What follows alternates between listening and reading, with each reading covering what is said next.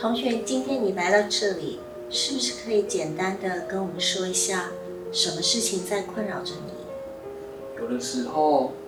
走在路上，身体会突然感觉一股强烈、可怕的感觉，感觉变得很奇怪，身体肌肉好像变得很紧张，而且会流很多汗，流的汗好像。比平常还要多很多，而且心脏跳得很快，感觉很痛苦，而且这时候头会很晕，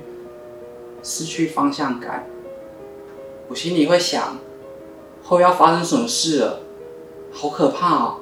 会不会是心脏病发？无法忍受这种感觉，好可怕！而且会不会我就死掉了？怎么办？怎么办？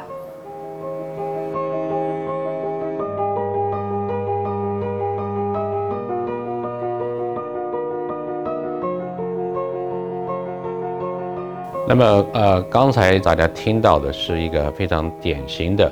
有可能是疑似有焦虑症的啊，这位同学啊，表达他所的体验到的这些焦虑的各种身心的这个状况。所以在这边呢，我们来继续跟大家探讨一下所谓的焦虑症，啊，或者英文称之为 anxiety disorder 哈。那 anxiety disorder 啊，在呃这个心理学或者临床心理学里面，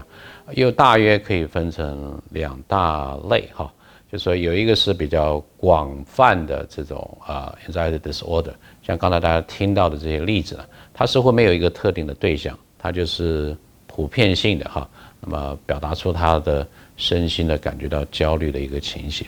那另外还有一大类呢是比较有针对的这个特性，这通常我们把它称之为恐惧症哈，也就是英文的 phobia。那这 phobia 有可能有特定的物件哈，比如说有人对一些动物，蟑螂啦、蜘蛛啦、蛇啦啊等等。那有些人是对社交的情境，我们称之为社会的这个焦虑症啊啊。那还有说有人是在这种广场的哈，众人这个之间的产生的这个焦虑症哈，啊，最后还有一类啊，现在已经不放在呃焦虑症里面，我们称为 PTSD，也就是创伤后呃压力症候群，因为它有它特殊的这些呃不管是症状或者是原因，跟他帮他治疗的这个方式啊，所以它就是呃另外成一类的。那么在这些各种不同的，不管是广泛的焦虑症，或者是特殊的这个焦虑症里面，我们大概都可以从四个面向来看到这些焦虑的症状啊。一个就是比较属于生理上的或者身体上的这种反应，心跳会加速啦，啊，汗流浃背哈，就出汗的情况非常的严重，然后这个心跳很快，呼吸急促哈。还有另外就是认知的哈，在思维上面有很多负面的、不利于自己的。觉得这个世界没有希望的等等这些想法，在行为上面不想要去跟别人接触，或者自己就比较保守，或者睡眠上面有一些困难等等哈，还有情绪上面很多负面低落的这些情绪等等，所以大概都可以从啊这个是非常普遍的，在焦虑症里面都可以期待说会出现的这个症状哈，所以呃我们刚刚提到这种广泛性的这个焦虑症哈，那这些患者可能常常会不知所以的。会感到紧张或者是恐惧哈，就是周遭并没有什么特别的事情发生，可是他自己就是极度的不安，极度的这个焦虑，没有办法放松，睡不安稳，疲劳啦，头痛啦，头晕，没有方向感，好像每天浑浑噩噩，不晓得到底要做什么哈，整个心率的这个呃增加或者是不规律啊等等哈，增加了心理的不适，然后他会。在思维上担心我自己是不是要发生或者面对什么样很很严重的这些问题，我是不是心脏病要发了，甚至是我可能就啊不小心突然就整个人就爆掉挂掉等等哈，没办法集中精神做出决策等等，这个都是所谓广泛性的这个焦虑症，我们可以看到的哈。那另外就是这个 panic attack 啊，panic attack 就是啊类似我们刚刚讲的有很多这种焦虑症的各种的症状。它突然之间瞬间就发作哈，那么呃毫毫无预警的哈，这个我们称之为 panic attack，就是它的这个发作。那这种发作的情形，如果是越来越普遍，经常的就遇到，经常就不没有预警的它就发生的话，我们就是它很可能演变成一个 panic disorder 哈，就是变成真的是恐慌症哈。那就整个这个所谓呃发生率来讲哈，大概在 general population 一般的这个人口里面来讲，啊，根据美国呃精神医学会的这个统计，大约是百分之一点五到三点五之间哈。那么啊，你有这种恐慌的发作，最后呢，这些人大约一点五到三点五 percent。会演变成的恐慌症，好，那我们刚刚提到这个 phobia 哈，就是特殊的这种恐惧症哈，那这种特殊恐惧症都是有一个特定的对象哈，刚刚讲可能是这些不同的物体哈，蜘蛛啦，这个蟑螂啦，或者是蛇啦，这种我们平常可能会引起人家害怕的东东西，而且这些东西呢，啊。你当你感受到这个恐慌或者是恐惧的时候，哈，就 phobia 的时候，啊，你大概都能够知道说，这个其实它是对我无害或者不会伤害我，可是你仍然无法抑制让自己呢，啊，能够非常平和的啊对待这些这些物体，那这是一种所谓 specific 的哈特殊的这些恐惧症哈，那大约在一般的人口里面哈，大约是百分之八，我们可以呃看到。有发有发生这种恐特殊的这个恐惧症，那另外大约有百分之二点四、二点五的这个人口哈，会有所谓的社会焦虑症哈。那尤其在这个现在的这个社会里面哈，那其实呃人与人之间的互动是啊，不管你的事业、你的学业好，或者人际的关系啊，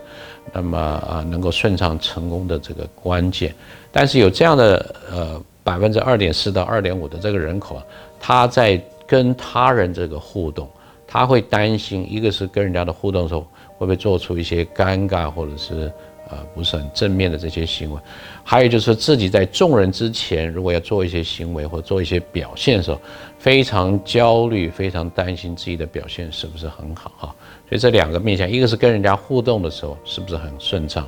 还是或会有一些负面的这个结果，还有一个就是说，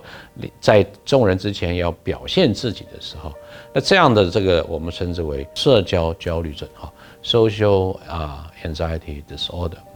那还有一种就是刚才提到的这个广场焦虑症，这是指的是每某一个人在这个大庭广众之下，担心自己可能会恐慌症会发作，然后不知道是不是能够顺利的离开这些人了啊，然后找到一个安全的这个地方啊。这个呃广场的这个焦虑症啊，它大概都是先从一开始刚才提到的这个 panic 的发作啊，然后会越来越严重，然后越来越就是离群所居啊，就是不希望跟众人接触，不希望有在众人这个场合里面哈。大约呃有三分之一的人哈，就是如果说你经常的有这种恐慌的发作的话啊，那么在一年内哈。那可能会发展成这种所谓 agoraphobia，就是对众人所在的这个地方，你会感觉到害怕啊，不想去接触啊，不想去接近。那现在我们来谈一下有关于这些焦虑症的它的这些病理的问题哈。那第一个就是说基因的这个因素或者遗传的这个因素哈。呃，这些心理的疾病呃，大家会呃前前后后会听到我们重复的讲很多次，就是这个基因遗传呢。啊一定是占有一定的比例哈。比如说，在这些恐慌症里面哈，我们对于双胞胎的研究就发现，同卵的双胞比异卵的双胞大约高了这个两倍哈。这就非常明显的告诉我们说，基因遗传的因素的影响，而它的这些症状上面啊，大概也有百分之三十到四十 percent 的这些变异性啊，是可以从基因的这个因素来加以解释的哈。那这些恐慌症的人哈。那么他的生理上面也因为基因的这个关系，他有过分，就是过强的这种我们所谓 fight 跟 or flight 的这种 response，也就是当你遇到了紧急的状况，你到底是要面对它来抗抗拒它，还是说要逃跑？这些生理的应对的反应特别的这个强的。人可以发生在这些焦虑症的患者的身上哈，或者是说我们让他吸入一些二氧化碳啊，他他如果有 hyperventilation，就是过分的这个气，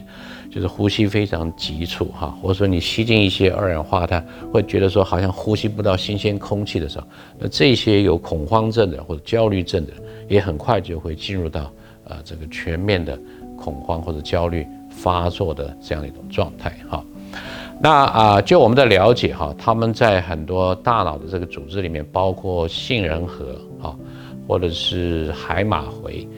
或者是丘脑，还甚至于脑干的这个部分哈，他们的这些大脑的区域哈，啊，很多跟我们的情绪有关的，他们的新陈代谢哈。都会呃比较有一些问题，通常是比较降低的哈。那另外呃很有趣的就是他们在一些神经的传导介质哈，比如说这个氨基丁酸啊，就是我们一般讲的 GABA 哈，还有这个血清素啊 serotonin，他们在这个边缘系统里面，其实上他们是比较低的。但是它比较低的这个结果，好像大脑必须尽量的哈，非常的要努力来弥补这个这些神经传导介质过低的这个状态，所以大脑的运作反而会是 hyperactive 哈，非常的过过分的这个活化哈。那这些过分的活化就容易使得啊当事人遇到什么情况之下的时候，就会有很强的这些反应啊，进入到这个恐慌、焦虑的这样的一种状态啊。那么在行为或者认知的这个想法上面，哈，这些人通常也就是，呃，非常对自己的身体细微的这个感受非常的注意，然后会做很多夸张甚至负面的这些解释，哈，所以这种认知的因素啊，在恐慌症或者焦虑症的发作上面也伴有一定的这个角色跟这个作用。实际上有一些的研究也指出来啊，如果说我们可以让一个会有恐慌症发作的人他伴随着一个比较安全、比较安心的人，哎，这个会减少他发作的几率，因为他总是可以想说，哎，对方没有发生什么事情，那我应该也 OK 哈。或者是说，你可以告诉他一些认知的这个训练啊，让他能够控制自己身体的反应。这个因认知的因素上面的这个调控呢，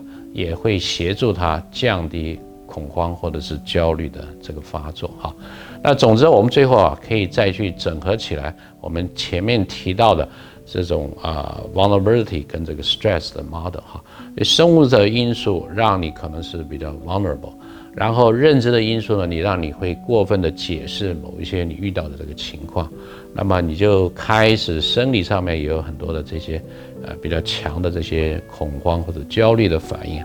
那么经常产生很多次的所谓这种恐慌的这个发作之后呢，啊，你就会想办法要脱离开来说这个让你会发作的地方，这个就会最后的形成了我们讲的广场的恐慌症或者焦虑症啊。那么这个是从刚才提到的所谓脆弱到压力的模式，可以给我们一个同整的观点。